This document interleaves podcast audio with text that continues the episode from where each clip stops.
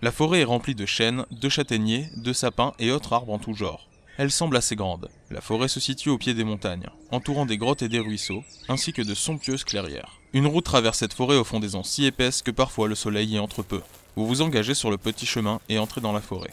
Après avoir traversé quelques zones de la forêt et vous y être perdu quelquefois, vous arrivez devant une grotte. Cette caverne se trouve dans la forêt à la séparation entre le lac et les plaines. Vous entrez lentement dans la caverne. De l'extérieur, elle n'avait pas l'air si effrayante. Vous avancez en allumant une des allumettes qu'il vous reste. Sa lueur est faible, mais vous permet tout de même de voir. Au bout d'un moment, vous vous retrouvez devant une crevasse béante.